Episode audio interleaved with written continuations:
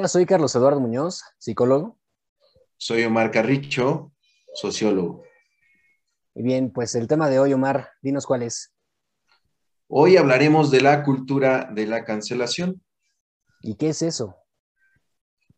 Pues, más allá de, yo creo que de poderlo definir como un concepto, como tal, o como un fenómeno, yo, yo creo que es algo que está ocurriendo y que muchos hemos notado, ¿no? Casos principalmente provocados o que han afectado la vida de, comediantes. Yo creo que hubo un, momento en que la cultura de la cancelación se volcó en contra de, muchos comediantes y ha sido todo este tema de moralizar las acciones y el lenguaje de, de todo mundo, ¿no? Y que ha afectado de gran manera a muchos programas o muchas conductas que antes eran vistas pues, de manera normal y que hoy se ven como agresiones a la vida integral de las personas, ¿no? Pero esto de la cancelación es como por decir algo que ofende a alguien, ahora vamos todos en contra, ¿no? En contra de esa persona y lo vamos a segregar de alguna manera. Eso es lo que, según sé, es la cancelación. Eh, eh, Corrígeme. justo, o sea, Mira, tenemos un, caso muy, muy específico, yo creo que fue muy comentado el tema de la cancelación del programa de HBO de, Chumel Torres, ¿no?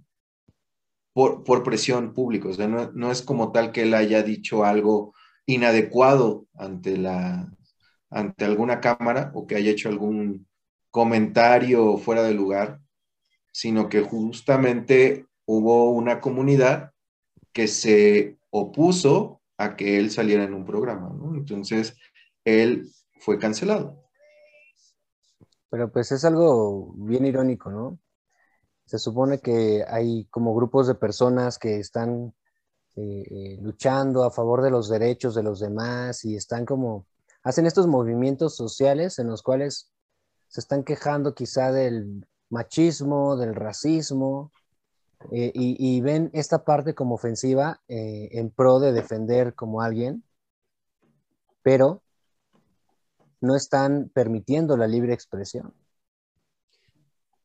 Justamente es irónico, ¿no? Defienden a alguien atacando a otro. o sea, es, es, es, una cuestión muy, muy difícil la que hay ahí y, y yo creo que es justamente lo que hay que denotar aquí en esta plática que, tenemos.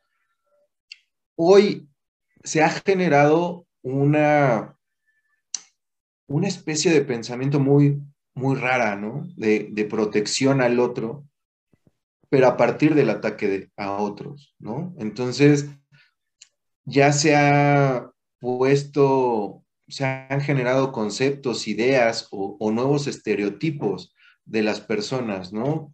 Entonces, hoy los ataques son muy, muy, muy raros de detectar, ¿no? Porque ya no sabes si es de los buenos o es de los malos, por así decirlo. Hoy hay una cultura muy moralizadora, ¿sabes? O sea, hay videos que se muestran totalmente exagerados. El de una señora que hablaba acerca del eslogan de la coca, no, no, sé si lo recuerdas, del ching, ching off o ching on. Entonces, ella se quejaba de que la coca utilizara una grosería en su publicidad, ¿no? Cuando ellos trataban de comunicar un mensaje, pero ella se oponía a ese, a ese mensaje. Ella decía que a partir de ese momento ella y su familia iban a dejar de consumir coca porque habían usado una mala palabra en su publicidad y empezaba el tema de que si decías groserías, tu fuerza este, disminuía y, y ella ¿A dónde vamos a parar con toda esta publicidad en donde promueven lo prosaico, lo grosero, lo vulgar? No va con Coca-Cola. De verdad, a los directivos les quiero decir que qué humillación que su marca se transgreda a algo tan corriente y tan bajo como la publicidad que estamos viendo ahora. Y mucha gente se le fue encima, ¿no? Y le empezó a ridiculizar. Entonces, insisto, pues ya hay tanto ataque y lo bueno y lo malo se ha puesto a una discusión tan banal que hoy no sabes quiénes son los buenos y quiénes son los malos, ¿no? Porque hoy los ataques son por todo. Y creo que se ha priorizado la defensa de, del que siempre se le dice desvalido o del que se encuentra en una situación más precaria, pero hoy es muy difícil saber qué es lo que se puede decir y qué es lo que no se puede decir sin afectar a alguien más. ¿no? O sea, yo, yo creo que se ha vuelto muy difícil y se ha generado a partir de una, de lo que llaman generación mazapán o generación de cristal, ¿no? Que hoy es víctima de todo, ¿no?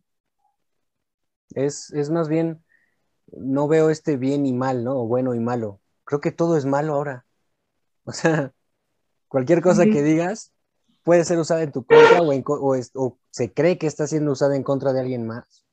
Cuando pues realmente solo expresamos lo que sentimos, lo que pensamos, es cierto, existe racismo, existe machismo, existe feminismo, existe embrismo, existen muchas otras variantes, eh, elitismo, ¿no?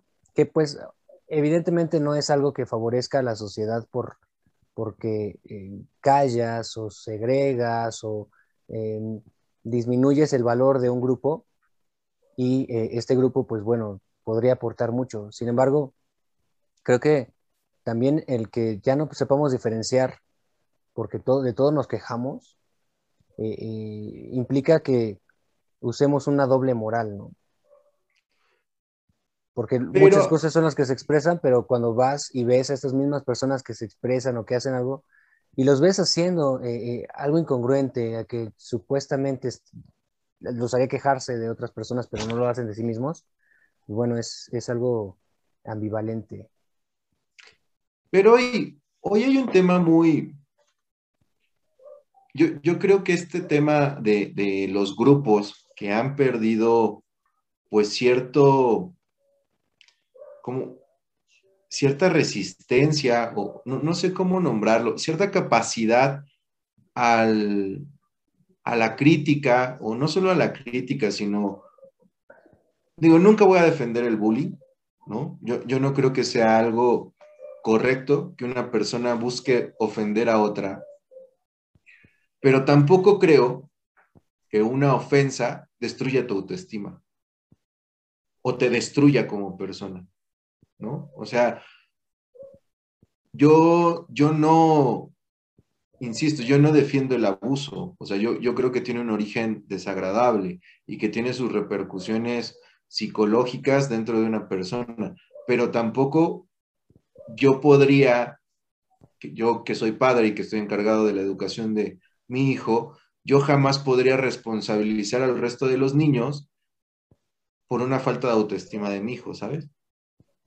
¿no? O sea, yo, yo creo que es el deber de los padres dar ciertos cimientos a los hijos, ¿no? Que sepan que su valor como individuo, como persona y como ser que está desarrollándose no depende de lo que digan de él, sino de lo que él pueda hacer y de lo que él pueda alcanzar.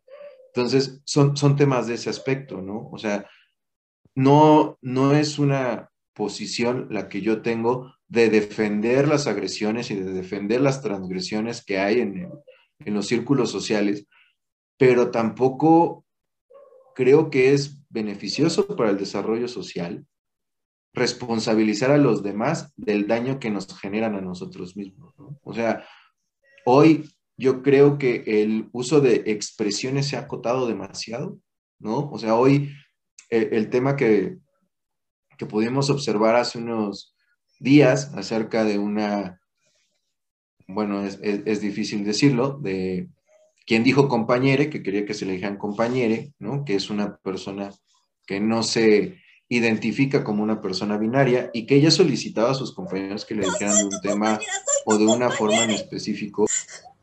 Perdón, una disculpa, compañere. Entonces, no entendemos o no comprendemos si lo que ella está exigiendo es bueno o es malo. ¿No? O sea, porque por un lado hay un grupo que es, que es minoritario que quiere que se expanda el lenguaje inclusivo y que empiezan a exportar estos temas de la no, el no reconocimiento binario, ¿no? Identificándose como otro, otros géneros. Y hay un grupo minoritario que los apoya, obviamente, pero hay otro que está volcado encima de que no quiere reconocer el, el lenguaje incluyente, ¿no? Como si fuera algo malo. Entonces hay una disputa ahí, obviamente, terrible sobre el sí o sobre el no, pero no podemos saber, o yo no puedo, ¿cómo se llama? Yo no puedo decir que si no se utiliza el lenguaje incluyente, si no se usa el lenguaje incluyente, estoy afectando a esta, a esta persona, ¿no? O sea, no es mi intención afectarlo y no tendría por qué afectarlo. O sea, si bien está en todo su derecho de defender y definir cómo quiere que le digan, y, yo sí lo considero todo un derecho, yo no tendría que estar preocupado de que el que no le diga lo afecte. O sea, yo creo que son dos, cosas muy distintas, ¿sabes? Esa es mi, forma de verlo. O sea, y, y, tal vez estoy sumamente confundido. ¿Por qué? Porque a mí todos estos temas que están pasando me dejan sin poderme definir por una postura porque es sumamente confuso como yo te lo decía, hoy yo ya no sé qué es lo bueno y qué es lo malo, porque si te vas de un lado dañas y si te vas del otro dañas. Y como tú, lo te, como tú lo decías, terminas en un estado de que todo es malo. Así es. Pero mira, tienes mucha razón en el aspecto en el que no debería de dañarle a alguien lo que el otro le diga si tiene eh, autoestima, ¿no? Eh, existe mucho eh, el uso de esta expresión de es que le daña su autoestima. No, e, e, es totalmente incorrecto. Es cierto que te pueden ofender, es cierto que te puedes sentir agredido, porque esa es la intención de, decirte de cierta forma en que tú no aceptes que te digan, ya sea por un insulto o por alguna forma despectiva, pero en este sentido, por ejemplo, eh, así hay que saber cómo se construye la autoestima. Empezando, la autoestima requiere que te conozcas a ti mismo, que empieces con una autoexploración de quién eres para construir un autoconcepto.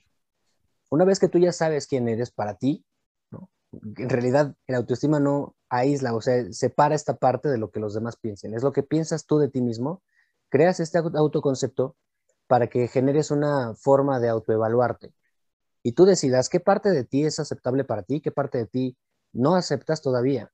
Y esto ya va a implicar todavía un proceso más largo en el que vas a reconocer las características que te describen o con las cuales tú mismo te reconoces o misma pero eh, esta eh, tiene que derivar esta evaluación en una autoaceptación, de decir, sí, así soy, tengo estos valores, tengo estas virtudes y tengo estas áreas de oportunidad o esta forma en que quiero mejorar o tengo estas características que sé que no me favorecen, pero quizá no las quiero, no las quiero mejorar, Así me, así me gusto. Y entonces ya empiezas a hablar de un autorrespeto, donde tú simplemente eh, no solo aceptas, sino que además de alguna forma empleas lo que eres, lo sabes utilizar a tu favor y, empiezas a apreciarte a ti mismo tal cual como eres y entonces ya empiezas a alcanzar esa, ese grado de autoestima. Toda esta pequeña escalerita que vas eh, subiendo desde el autoconocimiento hasta llegar a la autoestima, no implica a nadie más más que un trabajo interno, propio, individual. Cuando ya hablamos acerca de lo que los demás te digan, imagínate si ya tú construiste, eh, eh, eh, subiste toda esta escalera, ¿no? Hasta llegar a la autoestima. Lo que te digan, pues simplemente no, no va acorde a lo que tú sabes que eres. Entonces, lo ves ridículo, lo ves inaceptable, no, no te perjudica.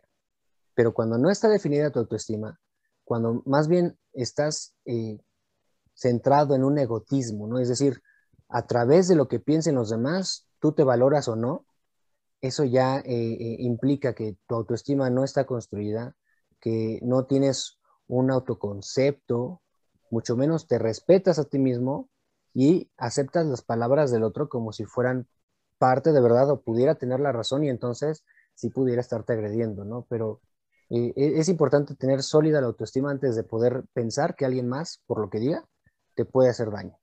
Y, aquí yo te plantearía una, un cuestionamiento. O sea, ¿tú crees que el surgimiento de estas generaciones de cristal o generación mazapán y que están trayendo consigo esta cultura de la cancelación, dependan de una baja autoestima, de una falta, o sea, no, no, sé cómo decirlo, de una generación donde no se ha forjado una buena autoestima? ¿O hay una buena autoestima, una mala autoestima? No, totalmente eh, en la actualidad.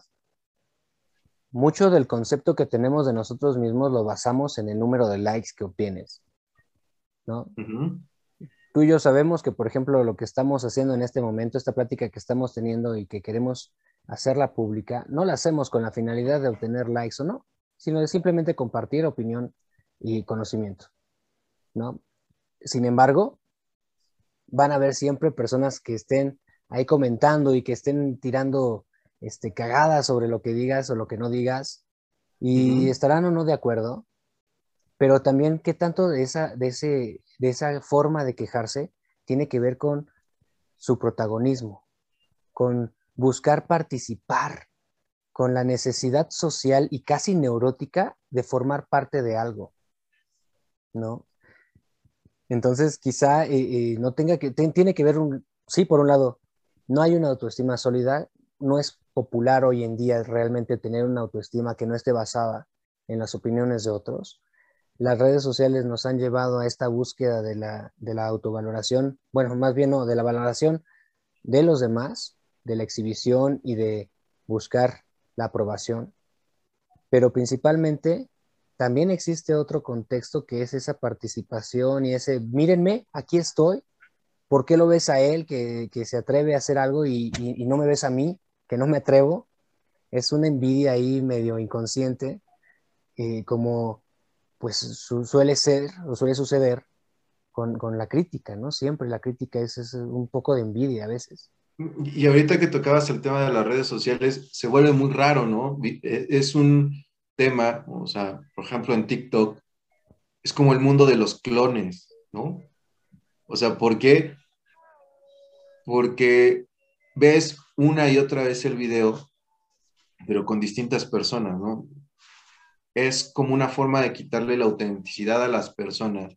Pero aparte, solo unos cuantos son los elegidos para ser populares a, mí me impresiona la cantidad de bailes, de coreografías que existen dentro de TikTok, pero solo algunos, por algún motivo, son los elegidos para llevarse los, los millones de me gusta, ¿no? A pesar de que hay millones de personas haciendo lo mismo, ¿no? Entonces ahí es, es un mundo muy, muy difícil, ¿no? Porque tú entras hacer lo mismo que están haciendo los demás y pierdes tu identidad, tu individualidad, porque sigues siendo una copia de los demás.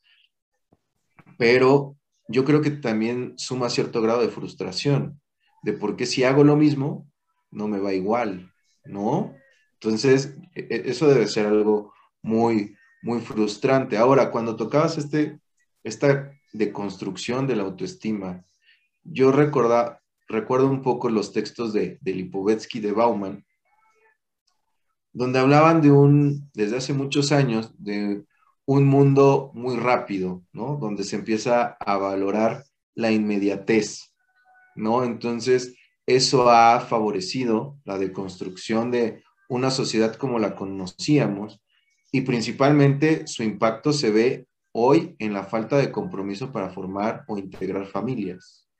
¿no? O sea, hoy que salen los perrijos, los gatijos, ¿no? Y, que se está criticando esta falta de compromiso de los más jóvenes para consolidar una familia, pues es ya como un impacto de, este hipermodernidad o modernidad líquida que tocaban estos autores, ¿no?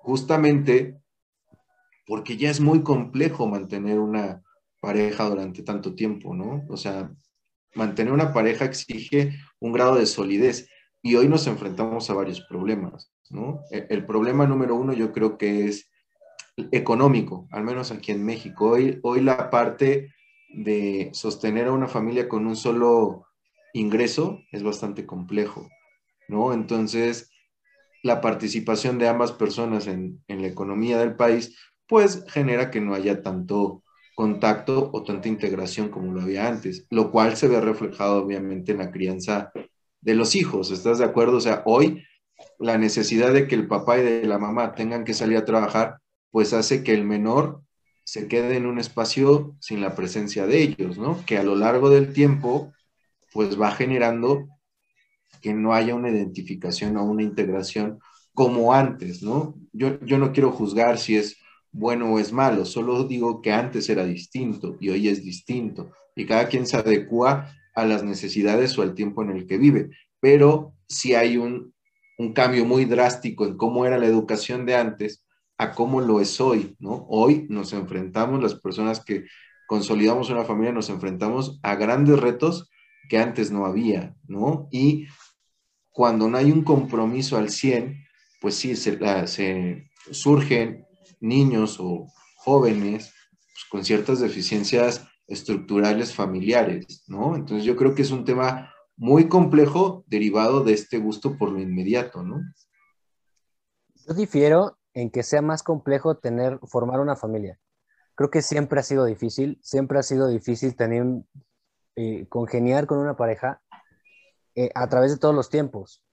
Sin embargo, por ejemplo, eh, la moral que se va transformando hace ver mal, antes hacía ver mal a la separación, al bastardo, a la familia este, rota, a la mujer dejada, ¿no? Sin embargo, siempre hubieron señores que se iban por los cigarros y jamás volvían.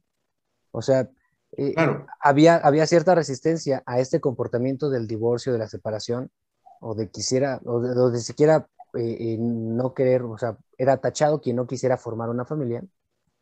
Hoy en día es menos rechazada la idea de no generar una familia no diría que es totalmente aceptada porque todavía estamos como en un momento de transición, pero está muy no, no tener hijos. Perdón, o sea, yo, yo creo que si es muy promovida la idea de la separación.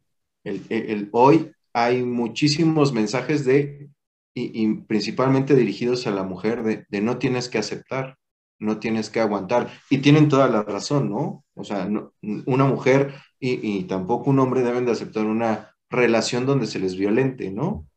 O sea, y coincido mucho contigo, antes había una presión social muy, muy importante sobre las personas que se querían separar, ¿no? Que obligaba a mantenerse integrados por el qué dirán. Si bien coincido contigo en que había esos estereotipos o esos juicios, ¿no? O prejuicios sobre las personas que se separaban, insisto, la dificultad para formar la familia hoy yo la veo más compleja porque antes, al menos en la crianza de un hijo, había una persona dedicada a él, ¿no? En ningún momento digo que desde que la mujer tuvo que salir a trabajar, se perdió todo, no es responsabilidad, ¿no? O sea, yo no quiero caer en ese, en ese papel de que el papel de la mujer es la maternidad nada más, solo digo que sí se ha vuelto más complejo. ¿Qué alternativas hay? Hay muchas alternativas para generar una reestructuración del núcleo familiar, ¿no? Nunca voy a pensar, y, no lo pienso, que ese es el lugar de la mujer y ahí se tiene que restringir. No, no lo pienso, pero antes era así. Y los resultados que se obtuvieron antes son muy distintos a los de ahora. Hay que buscar una nueva ecuación para, desde mi opinión, reestructurar el núcleo familiar, ¿no? Yo, creo que esa falta de solidez en el núcleo familiar está impactando hacia afuera y estamos buscando culpar a los demás de los problemas de crianza que no pudimos solucionar nosotros. ¿no?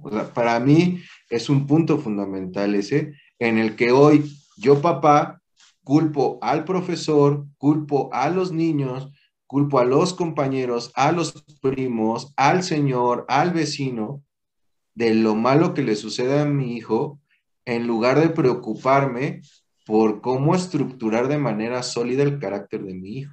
O sea, digo, no es que apoye tampoco el bullying, pero yo no puedo pedir que no insulten a mi hijo todo el tiempo, o sea, también tengo que enseñarle a él que ignore los insultos, ¿no? O sea, me, no sé si fue muy confuso esta. No, no, no, es, que estás llegando, estás llegando justo a, los dilemas que existen en la actualidad, ¿no? O sea, ¿qué tanto el apoyo se vuelve, por ejemplo, ya en sobreprotección? ¿Qué tanto la protección, la falta, la búsqueda de que se genere su propio carácter ya es un abandono, ¿no? O sea, y volvemos, vamos a llegar al mismo punto en el que todo lo que digamos pues va a resultar malo para alguien. lo que podemos decir es que enséñale a tu hijo a tener autoestima, enséñale a tener valores, respetar a los demás y exigir respeto, ¿no? No tanto el, agredir o el bullying, pero que, ¿cómo puedes de, de repente sí decir, bueno, una, ya te pedí que me dejes en paz. Dos, ya le avisé a nuestras autoridades, que en este caso sería su maestra, su maestro, este, que, que me estás molestando, para dejar un antecedente que me estás molestando y que ya yo ya te pedí que me dejaras en paz. Tres, tenemos que buscar otra alternativa porque de plano no estás entendiendo, ¿no? O sea, tenemos que meter a más gente, tenemos que hacer algo, pero lo importante es también, o sea, no es, no es dejarse del bullying, pero también tener la firmeza, la certeza de quién es esa personita, por no importa la edad, para que, a ver, ¿tú qué me estás diciendo? Mm, quizá me lo dices por tus propias necesidades, por tus propios problemas, pero yo no tengo problema conmigo. Dime como quieras, a mí no me importa, ¿no? Y eh, te lo digo también desde una visión de padre, desde una visión de, mi hijo que le he, inculcado esta forma y que sí le ha resultado difícil, porque la verdad es que también las carencias emocionales que tienen esos niños que van y tratan de cometer bullying, pues se ven reflejadas en esta violencia, que ya no te estoy hablando de ofender, de decir, de ay, ¿no? De tratar de manejar insultos o, inclusive hablar acerca de violencia de género, cosas por el estilo. Estoy diciendo de violencia como tal, de estar aventando cosas, de lastimar. Entonces ya llegamos a un punto físico en el que obviamente se tiene que intervenir y ya no estamos hablando de dañar el autoestima. Eso es una acción real, no son palabras, ¿no? Palabras van, palabras vienen, pero ya las acciones reales sí pueden agredir. Y en este sentido, por ejemplo, antes sí había menos castigo o estaba menos eh, reprobado eh, eh, el acto físico, ¿no? Tanto es así como tú decías, le echo la culpa al maestro, pero antes se le responsabilizaba tanto que tenía el derecho de pegarle, o sea, pégale al niño para educarlo en algunas épocas. Pero, pero también sabes que antes había una responsabilidad de alguien, hoy no la hay. O sea, hoy, hoy los padres, ante esta falta de asumir su responsabilidad sobre la educación de los hijos, culpan a los demás. Si antes me pasaba mal algo, o sea, a mí como estudiante, como niño, si me iba mal, ¿no? O si perdí algo, era mi culpa y era mi responsabilidad. Y mis padres se aseguraban de que yo entendiera que era mi responsabilidad. ¿Me explico? Hoy no. Hoy yo no veo eso. hoy veo un eterno consentimiento y este tema de que hoy casi los hijos no, no cometen errores. ¿Por qué? Porque les hace daño. ¿No? Entonces, los padres hoy no, no, responsabilizan a sus hijos de sus errores. Hoy buscan una alternativa distinta, porque de, algún lado salió que responsabilizar a tu hijo era malo. ¿No? Entonces, perdón, yo veo que estas, estas, esta clase de, de educación no está funcionando, ¿no? O sea, se ha visto reflejado en el sistema educativo. Hoy los niños de primaria no reprueban, ¿no? O sea, de por sí fue terrible cuando la calificación mínima pasó de 0 a ser 5, ¿no? O sea, limitabas o le quitabas ese derecho al, al niño de fracasar, ¿no?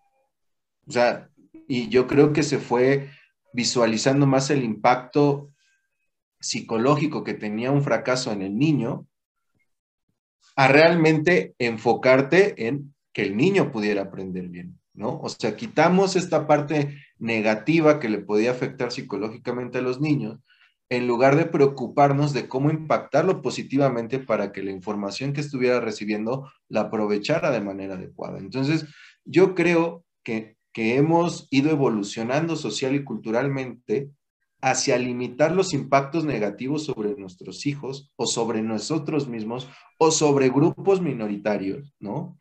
En lugar de ir generando mayor conciencia de lo que se tiene que hacer, ¿no? O sea, yo creo que dentro de los mensajes de la lucha feminista hay comentarios muy, muy buenos, ¿no? O sea, ejemplos como le enseñas a las mujeres a cuidarse, pero a los hombres no les enseñas a no violar. ¿no? Entonces, no estamos viendo educacionalmente cómo hacer que la parte fundamental del problema, que son los hombres que violan, los hombres que agreden, se den cuenta de que eso está mal. Estamos más enfocados por responsabilizar a una mujer de lo malo que le pudiera pasar, ¿no? Entonces, yo creo que nuestro enfoque en los problemas está muy mal, ¿no? Entonces, hemos ido buscando tapar, insisto, los efectos negativos en vez de generar impactos positivos, ¿no? Entonces, creo que eh, este sistema no nos ha funcionado, porque hoy con la voz que nos da las redes sociales, pero sobre todo el anonimato, nos podemos subir, subir a cualquier causa sin conocimiento, ¿no? Así es. Sí, no, mira, tocas el tema de que eh, se ha generado un gran miedo a cometer errores, ¿no? Y creo que precisamente la, cultura de cancelación es una forma muy hipócrita de buscar el perfeccionamiento. Es decir, le exiges al otro que sea perfecto, que no se equivoque, que no cometa errores, que no dañe a nadie, que si va a buscar el éxito, pues bueno, no, esto sea sin, sin que toque a nadie, ¿no? O sea, manejándose con pincitas todo el tiempo, pero se ha creado también este miedo a fracasar y a malver a quien comete un error. Y no se valora el aprendizaje que se puede obtener de un error. ¿no? John Maxwell eh, tiene un libro que se llama A veces se gana, a veces se aprende, y deja mucho esa lección precisamente de que pues en realidad toda experiencia suma. Obviamente no se trata de que de manera ya sistemática cometas errores, ¿no? Sino de que aprendas a tropezar, levantarte y quizá no vuelvas a tropezarte, pero no con la misma piedra jamás, ¿no? Puedes tropezar de mil formas diferentes, pero cada vez vas aprendiendo tanto a levantarte como a no volver a caer. Y eso es algo que no se valora mucho. Imagínate que en la educación en vez de esta, este, esta calificación, ¿no? Eh, en la que te, te, asignan, no sé, era muy clásica, ¿no? En alguna época, la fila de los burros o el rincón donde castigan. Claro.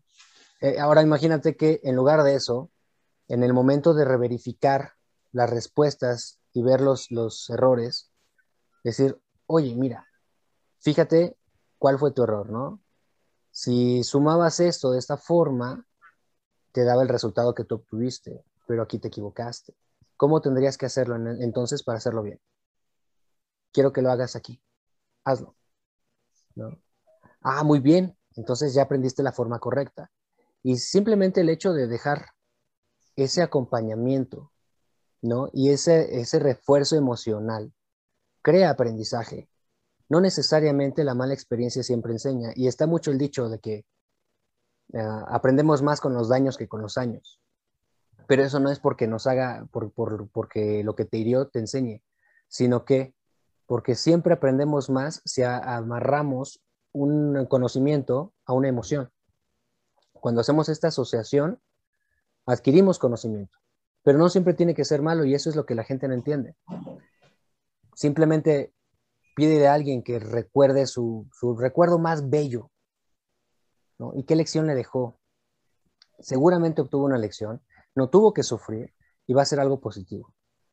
Los recuerdos más, más fuertes y más bellos son los que más almacenamos porque van amarrados a una emoción, no porque simplemente sufriste y ya aprendiste. Podemos aprender de lo bueno, podemos aprender de lo malo, y lo que aprendamos tiene que ir acorde a lo que buscamos para nuestro futuro. Y en este sentido, si hoy en día a, esta gente tan inmersa en el presente, en, un mundo tan acelerado, como lo comentas, le preguntas, ¿quién quiere ser en el futuro? Un niño, por ejemplo, no te sabe decir otra cosa que no sea youtuber, gamer, este, ¿no? Estas cosas tan populares. Ya hay quienes te hablan acerca de robots. Ajá, sí, la fama es como la parte en la que ahorita tienes como mayor eh, eh, aprobación social. Cuando antes, por ejemplo, pues hablabas de un bombero, de un médico, de un maestro, por la aportación que hacía a la sociedad. Entonces... Yo creo que también era por la fama, ¿no? O por el heroísmo que podías saltar. Tampoco creo, o sea, digo, yo, yo nunca escuché a un niño que dijera que yo sea albañil. Y los albañiles aportan mucho a la sociedad, ¿no? Entonces, yo creo que también era una forma de buscar este, fama, o sea, porque era presidente. sí, pero la diferencia, y, yo, yo lo creo así, se da en la aportación real que hace, que hacían las profesiones antes, ¿no? O sea, que antes un niño dijera quiero ser médico, quiero ser abogado, era algo de resaltar, ¿no? Porque había detrás de ese anhelo, pues una aportación social que iba a hacer. Hoy la aportación que hacen ciertos influencers pues es bastante escuálida, ¿no? O sea, hay, y, yo sí debo reconocer, hay personas que sí le aportan mucho y que han utilizado su fama para aportar, y hay otros que no, que no aportan. No, no está en mi papel juzgar, porque si son famosos es porque mucha gente coincide con ellos, ¿no? desde mi perspectiva, pues su aporte es bastante escuálido, ¿no? Como seguro habrá muchas personas que digan que lo que estamos haciendo aquí ni siquiera vale la pena hacerlo, ¿no? No, pero tienes razón, o sea, hay generadores, perdón, generadores de contenido que aporta, y lo diré así, y hay payasos. No por denigrar a los payasos, que pues el clown puede ser un arte maravilloso, ¿no?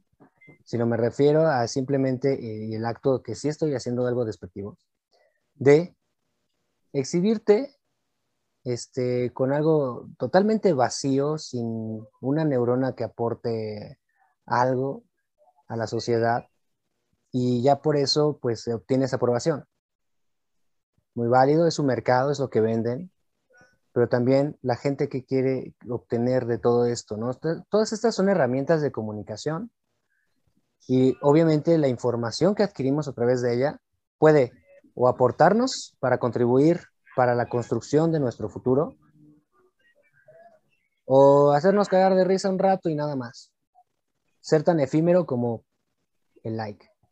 Pero es que justamente también, ahorita que hablamos de la cultura de, de, cancelación, este, va evolucionando muy rápido, ¿no? O sea, hoy, hoy el público y la masa que tiene la aprobación en sus manos, se mueve muy rápido. O sea, yo recuerdo otro, otro caso perfectamente, el tema de, de Mau Nieto, ¿no? Un pero que él soltó dos, tres chistes, este, gordofóbicos, ¿no? O misóginos también. Y nadie lo, nadie lo tomó en cuenta, ¿no? Y unos dos, tres años después retomaron sus tweets y a la yugular, ¿no? Entonces, tuvo varios problemas en su cuenta de Twitter debido a, que las agresiones iban subiendo de, en término, pero se produjo este evento justamente cuando él tenía un contenido de cierta forma, y, y, lo puedo decir así desde mi perspectiva, era de mayor apoyo hacia la mujer, ¿sabes? O sea, cuando él traía más encima un mensaje a favor de la lucha feminista fue cuando le retoman este caso y, las cuentas se van encima, ¿no? Entonces, hoy el éxito o el fracaso puede ser inmediato, ¿no? La, la masa te puede bendecir con su aplauso un día y mañana estarte linchando públicamente por lo mismo, por lo mismo, ¿no? por, por, el mismo mensaje ocupado de una o de otra forma, y eso es terrible, ¿no? Porque,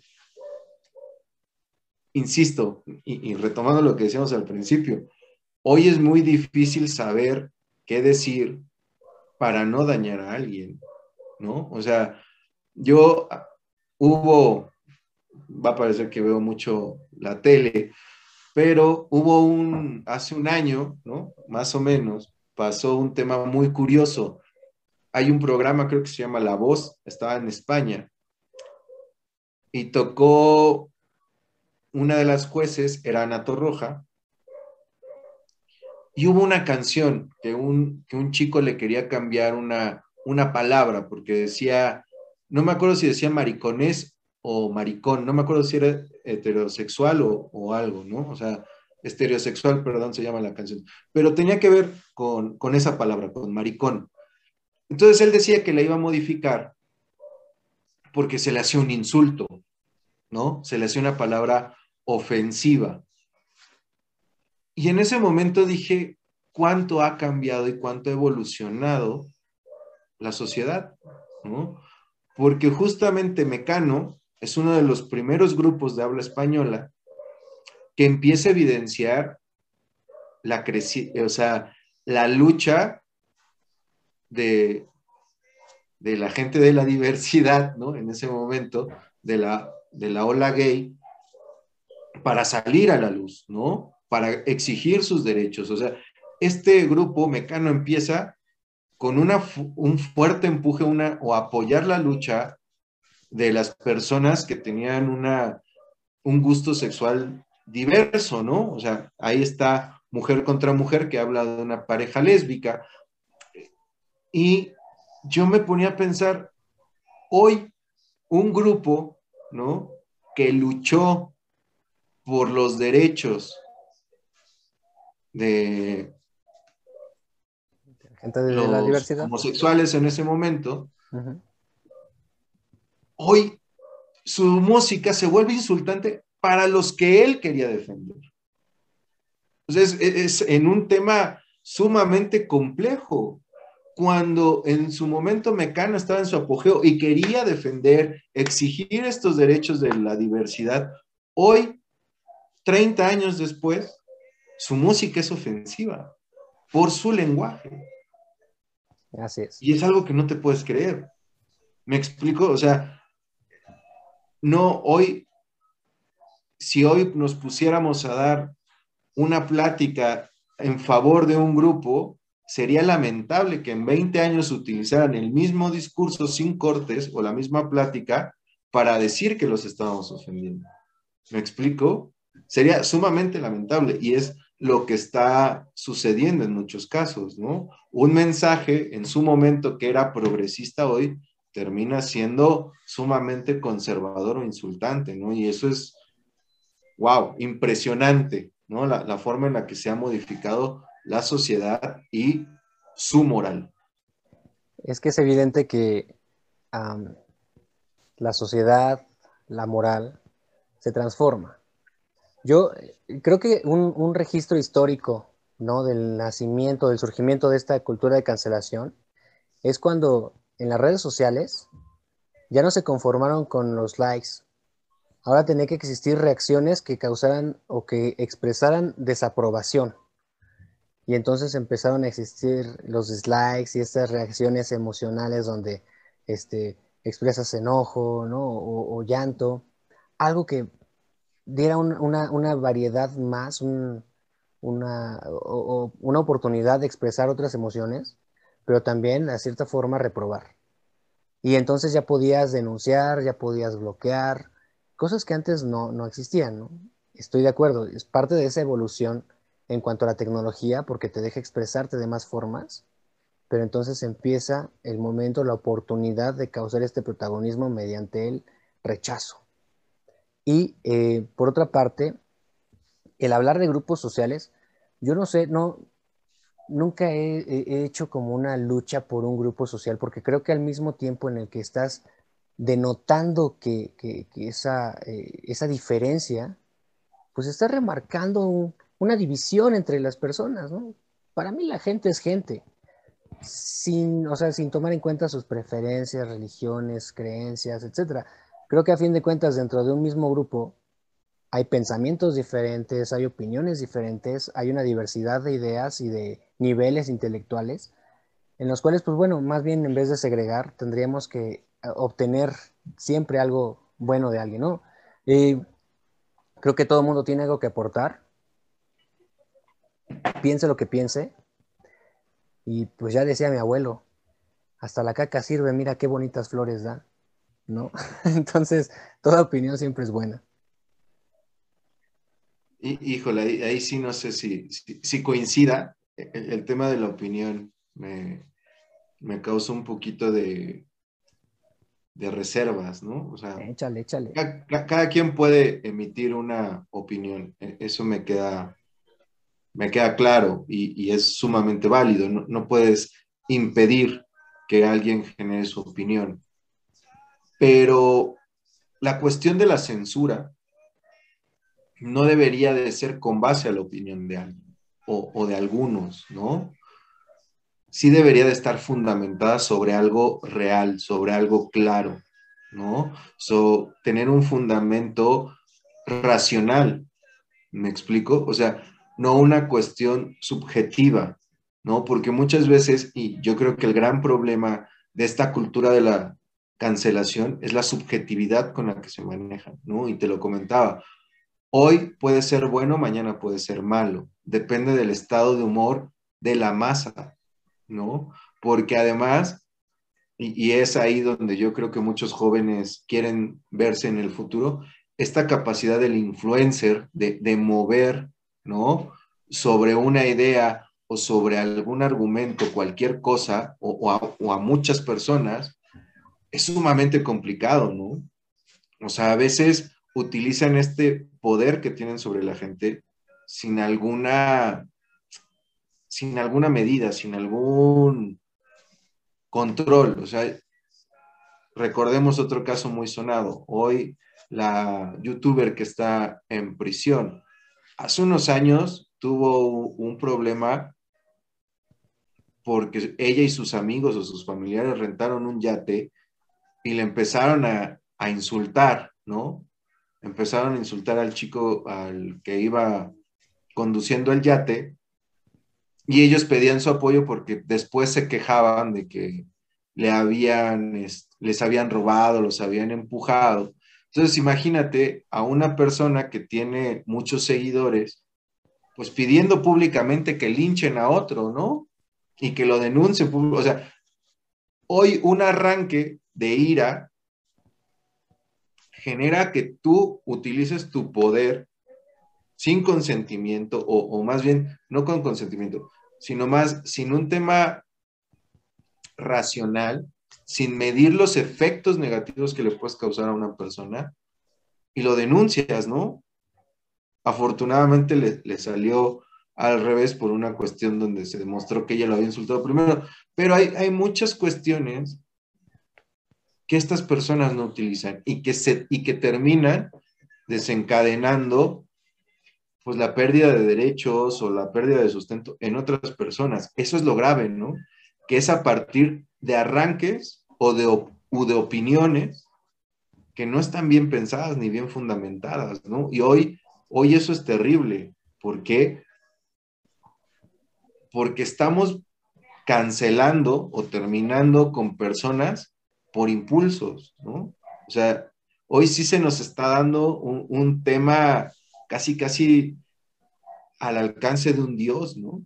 El decidir, o, o, más bien de un César, ¿no? quién vive y quién, quién muere, ¿no? A partir de tu decisión, porque hoy los influencers pueden ir y decir que se hace o que no se hace, ¿no? Dependiendo de la fama y de la dureza que tengan en sus seguidores. Y eso es lo que a mí se me hace muy peligroso, porque surge a partir de tus opiniones o incluso de tus sentimientos, ¿no? De las sensaciones y del el estado de ánimo en el que estés en ese momento. Estoy de acuerdo en el que, en el sentido en el que se puede mover una masa. Creo que peor aún, que fuera a través de un impulso irracional, no pensado, estaría peor si así estuviera planeado. Si con toda la intención se creara un movimiento en contra de algo o de alguien, porque si fuera el plan, ¿no? O sea, onda Hitler, un, otro genocidio, cosas así, obviamente utilizando la influencia en otras, en, las masas, como para crear una, una, ah, idea aberrante hacia la humanidad. entonces yo creo que, hablando acerca de la censura que mencionaste, ¿en qué momento es positivo o favorable censurar y en qué momento pues no es necesario? Pero es que ahí eh, el tema de la censura, o sea, hay leyes, ¿no? Por eso vivimos en un estado de derecho, o sea, la, cancelación o la censura a programas o a personajes debería de venir con base a la ley, no con base a la opinión. Eso es lo que yo asumo como racional, o sea, tienes, yo comparto contigo, y, y es una de las formas en la que se puede interpretar lo que dije, ¿no? Si fuera de manera racional y pensado podríamos desatar cuestiones hitlerianas, ¿no? Pero la intención es ajustarnos o apegarnos al derecho, ¿no? Que, para eso existe, para regular y reglamentar nuestras acciones. Y más allá, de, si no es un tema legal, pues tenemos la moral. Desafortunadamente, nuestra moral, insisto, ha estado evolucionando de una manera sumamente rápida, ¿no? Porque lo que hoy es bueno, mañana puede ser terriblemente malo, dependiendo de quién lo diga, cómo lo diga y quién lo juzgue, ¿no? E-, ese es el terror en el que hoy, hoy estamos, ¿no?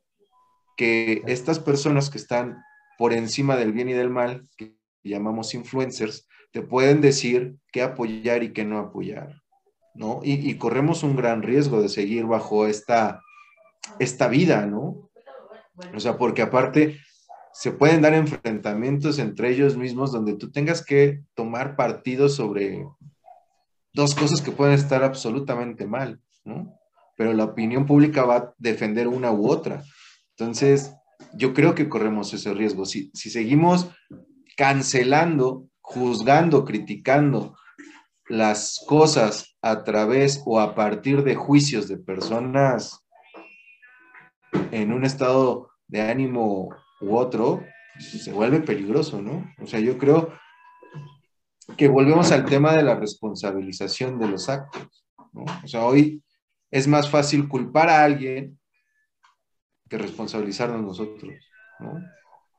Claro. Ahí tienes a los influencers que fueron castigados por la ley por haber recibido este, cierta, cierto dinero y haber hecho campaña fuera de temporada, ¿no? Eh, sin embargo, sí, ¿por qué? Porque estás eh, influyendo y estás afectando una decisión de la masa cuando debería de existir esta democracia.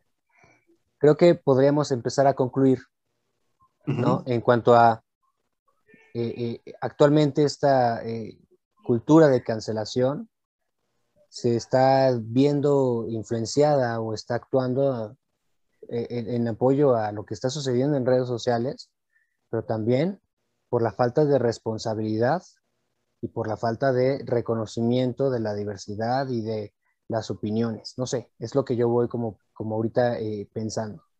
Yo, yo creo que, que si sumamos un, un, poco de lo que, bueno, más bien si resumimos un poco de lo que hemos hablado, podríamos concluir que esta cultura de la cancelación viene desde un tema bien personal, ¿no? De una falta de responsabilidad o de cómo asumir nuestros errores, ¿no? Y preferimos culpar al otro de nuestro mal. O sea, yo insisto, yo creo que tú lo estuviste definiendo muy bien. Hoy no hay una construcción de autoestimas, ¿no? Más bien es una recepción erótica de los impulsos de los demás que buscamos que nos dejen satisfechos, ¿no? más allá de buscar una satisfacción personal, buscamos que los demás nos satisfagan. Entonces ahí empezamos a generar un problema porque no nos hacemos ni siquiera responsables de nuestra integridad, ¿no? Y eso se ve reflejado en que posteriormente alguien habla, me ofende o u ofende a, a, mi grupo donde yo me identifico. Entonces, en vez de responsabilizarme por formar un carácter, un criterio más sólido que me permita ignorar, ¿no? Los insultos de los demás, pues me siento dañado y me vuelco en contra de los demás, ¿no? Cosa que desde mi parecer no, no es la forma, ¿no? O sea, no, no debo dejar que los insultos, los impropelios de los demás me afecten dentro de mi autoestima, ¿no? O sea, si hay una transgresión legal o que pueda judicializarse, pues obviamente hay que actuar, ¿no? Pero si es una un comentario o, algo verbal, lo ignoras y sigues, ¿no? O sea, yo creo que cada forma de emitir un, o sea, cada forma de ataque tiene su propia solución, ¿no? Entonces, si es un ataque ya que se puede judicializar, pues adelante que se haga o que se tomen vías legales. Pero el tema de la cultura de cancelación, de irme encima porque no me gustó lo que dijo, se me hace totalmente incorrecto, ¿no? O sea, tenemos el caso de, no sé si recuerdas, de, del payaso Platanito, que casi lo linchan por un chiste de la guardería ABC, que creo que llevaba como tres años contándolo, y fueron y se le fueron encima, ¿no? Entonces, hoy no, nos, nos fijamos tanto en esas cuestiones que se me hacen completamente absurdas, ¿no? O sea, hay, hay un pensamiento de Herbert Marcuse, de un ensayo sobre la liberación, que, él hablaba de que vivíamos en una sociedad obscena, ¿no? Sumamente obscena. Obscena en cuanto a sus medios de producción que generaban muchísima comida cuando la gente se estaba muriendo de hambre, ¿no? O sea, que cómo podía producirse más que nunca comida y había gente muriéndose de hambre. Pero además tocaba un tema espectacular y decía, Hoy en la televisión, es de los 70 más o menos ese libro, decía, hoy en la televisión es obsceno, es inmoral ver la fotografía o ver la imagen de una mujer desnuda, ¿no?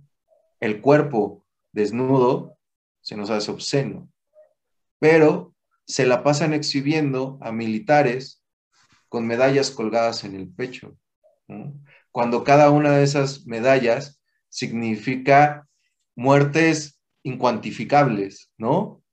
Entonces, él decía, premiamos la muerte y lo que representa la muerte de las personas y lo exhibimos con orgullo y con honor y ocultamos el cuerpo desnudo, ¿no? Entonces, nuestra sociedad es sumamente obscena y hoy seguimos bajo esa, esa idea, ¿no? Yo, yo creo que hoy no identificamos la obscenidad de nuestra sociedad, ¿no? y la hemos vulgarizado a niveles impresionantes, que donde estamos fijándonos más en si es correcto lo que dijo que en lo que está pasando socialmente, ¿no? Entonces, yo creo que nuestro enfoque está muy mal. Hoy estamos censurando o preocupados por lo que alguien dijo y no por lo que está pasando, que eso es lo que sí nos tendría que importar. O sea, e, eso es lo que yo, yo concluyo.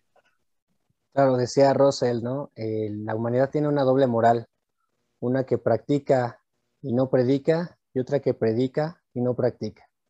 Entonces yo creo que eh, apoyando otra frase más, cuando lo que pensamos, decimos y hacemos está en armonía, encontramos la felicidad, decía Mahatma Gandhi.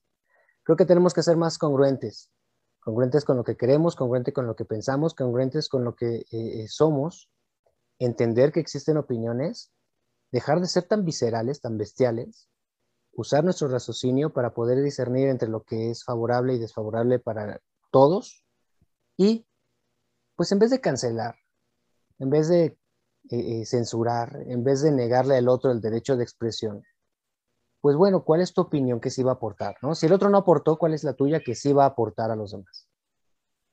Eh, creo que lo, que lo que has dicho me ha gustado mucho, creo que coincido mucho en aspectos en los que podemos concluir cuán absurdo puede ser esto de la cancelación, pero también cuán, cuán útil puede ser el, defender, el respetar y el, eh, de alguna forma, también usar la razón y saber hasta dónde, dentro de los marcos que la ley delimita, para poder actuar, ¿no? De cierta forma, ¿no? En cuanto a castigar a los demás.